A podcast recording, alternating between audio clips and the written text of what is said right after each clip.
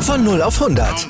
Aral feiert 100 Jahre mit über 100.000 Gewinnen. Zum Beispiel ein Jahr frei tanken. Jetzt ein Dankeschön, rubbellos zu jedem Einkauf. Alle Infos auf aral.de. Aral, alles super. Sag mal, kennst du den am Dienstag verstorbenen Bruno Bolki? Äh, ehrlich gestanden, nein, noch nie gehört. Wer ist das? Das war der erste Fußballer überhaupt, der auf einem Panini-Bild verewigt wurde. Das ist Oh. quasi der Adam der Sticker. Oh, Adam der Sticker, schöner Spitzname. Ist der von dir, Malte? Leider nicht, den hat sich Oh die Gott. Gazzetta dello Sport leider ausgedacht. Okay, also ist der Mann Gazzetta dello Sport Italiener? Das stimmt. Bolki, der war mal Kapitän bei Inter und 1961, da stellten die Panini-Brüder mit einem Schwarz-Weiß-Foto von Bolki als Vorlage bei Druckereien ihren Plan eines Sticker-Albums vor. Und wie wir heute wissen, ein ziemlich guter Plan. Eine sehr lukrative Idee. Sammelst du denn auch noch? Nee, ich habe als Kind ein Vermögen für die Dinger verbrannt. Mittlerweile habe ich selbst Kinder, da verbrenne ich lieber Geld für Gas, da ist der Heizwert höher und alle haben schön warm. Und womit erwärmen wir unsere Zuhörenden denn heute, um im Bild zu bleiben? Ja, wir haben für euch die Ergebnisse von Julian Nagelsmanns Grübeleien der letzten 14 Tage. Oha. Heiße Luft zum Thema Überbelastung und wir rechnen vor, wie Max Verstappen schon am Wochenende vielleicht Formel 1 Weltmeister werden könnte. Naja, dann kommen wir mal in die Pötte und sagen Guten Morgen Zustand jetzt. Ne? Herzlich willkommen. Mein Name ist Andreas Wurm. Und ich bin Malte Asmus und gleich nach dem Opener gibt's erstmal unseren SID Newsblog. Darüber spricht heute die Sportwelt. Stand jetzt. Die Themen des Tages im ersten Sportpodcast des Tages. Stand, Stand, Stand, Stand. Jetzt. Mit Andreas Worm und Malte Asmus auf meinsportpodcast.de. Analyse. Die Wochen der Wahrheit für den FC Bayern und für Julian Nagelsmann beginnen heute, genau, mit dem Krisengipfel gegen Bayer Leverkusen. Äh, da müssen Stars und Trainer insgesamt liefern, sonst wird's noch ungemütlicher, nicht nur in Leverkusen, vor allem auch an der Silbener Straße. Ja, und schon die letzten zwei Wochen, die waren nicht schön für Nagelsmann. Da war er ja in die Analyse gegangen. Alles hinterfragen wollte er ja. Hat er das denn auch getan? Ich hinterfrage mich jeden Tag, was ich kann ich besser machen, was kann ich anders machen, was äh, war vielleicht auch gut. Es gibt ja auch Dinge, die man gut macht am Tag. Man hat immer einen Teil, trägt man dazu bei, wenn man gewinnt und dann trägt natürlich auch seinen Teil dazu bei, wenn man verliert.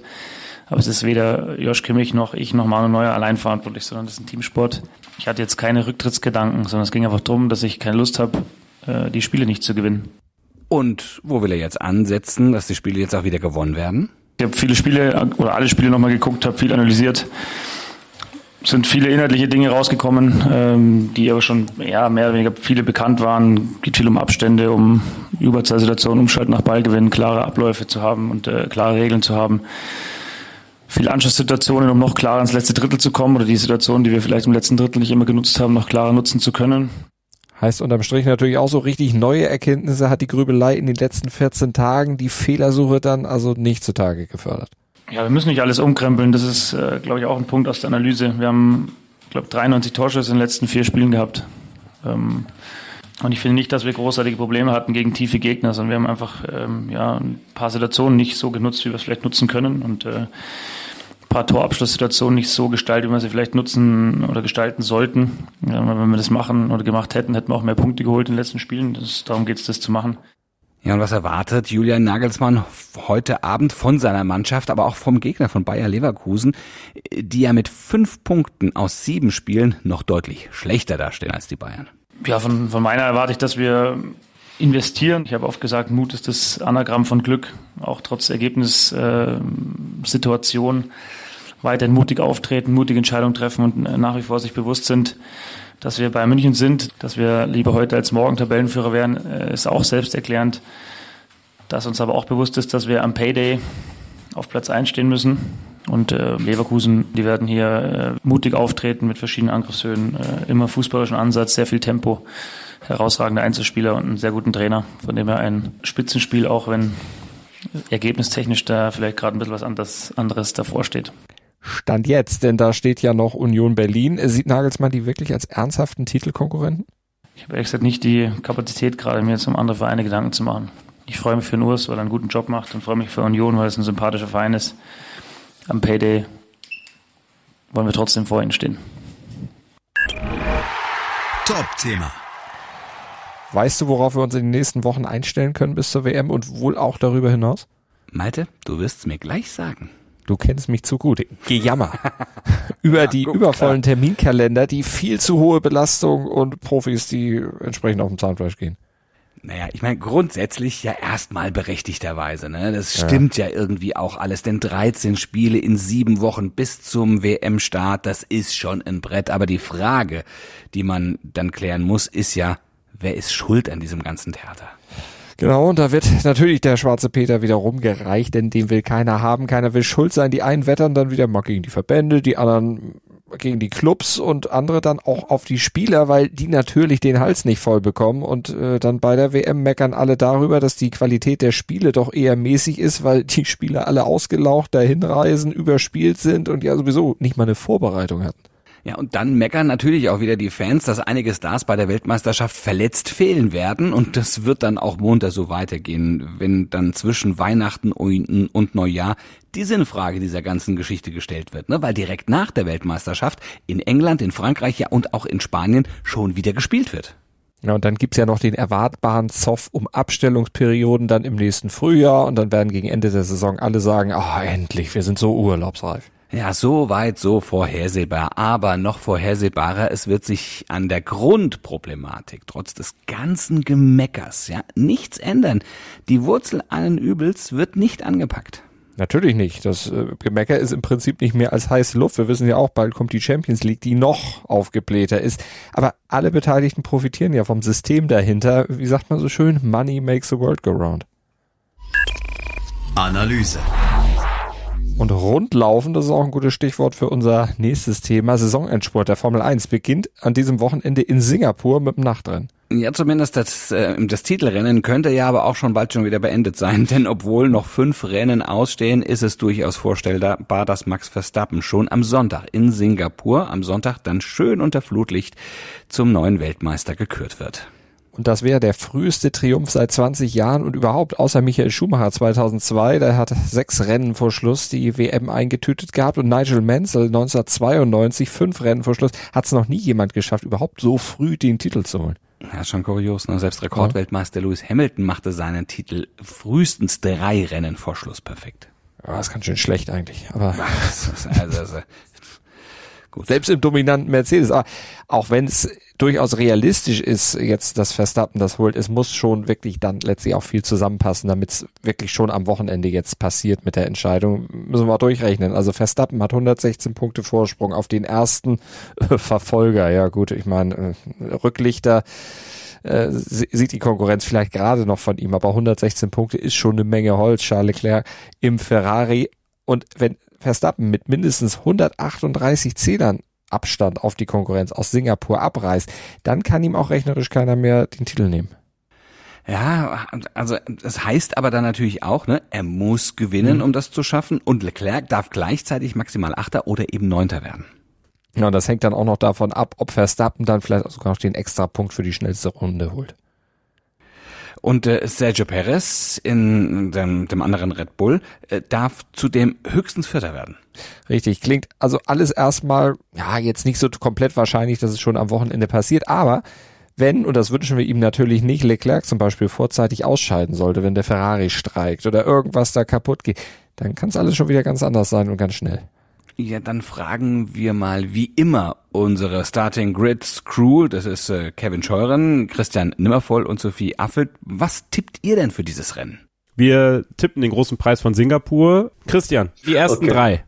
Ich glaube, dass es ein bisschen Abwechslung mal wieder gibt, einfach weil Red Bull nicht alles gewinnen kann, auch wenn sie wahrscheinlich trotzdem die Top-Favoriten sind da reingehend. Aber einfach der Abwechslung wegen, sage ich mal, Leclerc gewinnt das Ding, Pur Max Verstappen und Lewis Hamilton. Pole Position fährt auch Leclerc.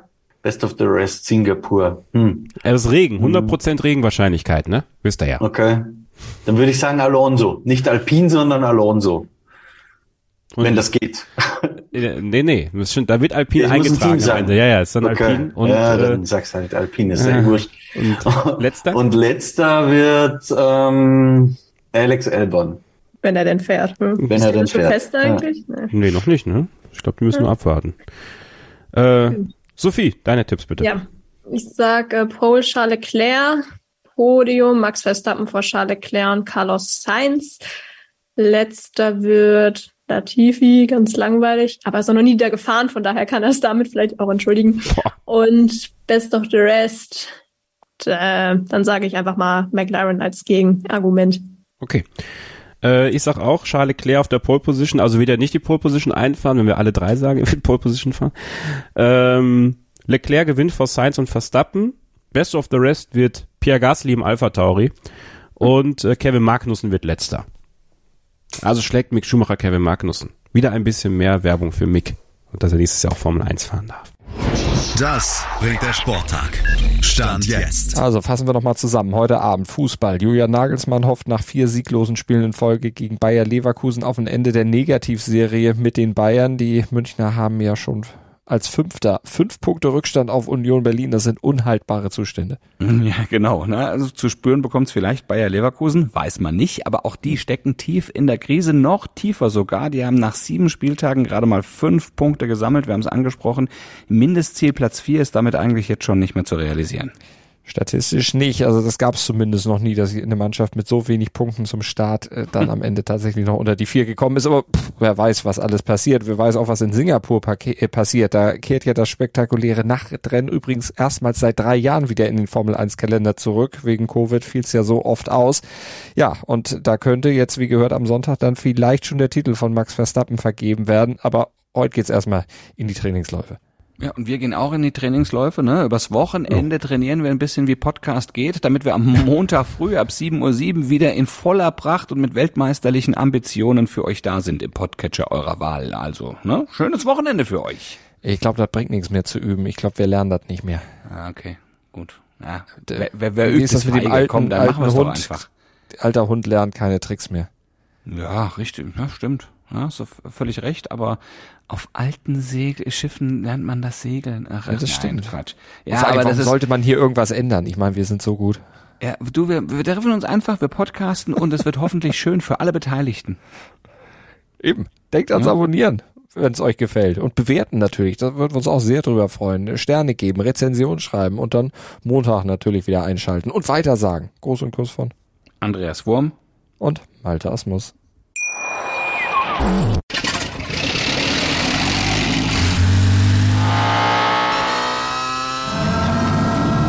Von 0 auf 100. Aral feiert 100 Jahre mit über 100.000 Gewinnen. Zum Beispiel ein Jahr frei tanken. Jetzt ein Dankeschön, rubbellos zu jedem Einkauf. Alle Infos auf aral.de. Aral, alles super. Dir hat dieser Podcast gefallen? Dann klicke jetzt auf Abonnieren und empfehle ihn weiter. Bleib immer auf dem Laufenden und folge uns bei Twitter, Instagram und Facebook. Mehr Podcasts aus der weiten Welt des Sports findest du auf meinsportpodcast.de.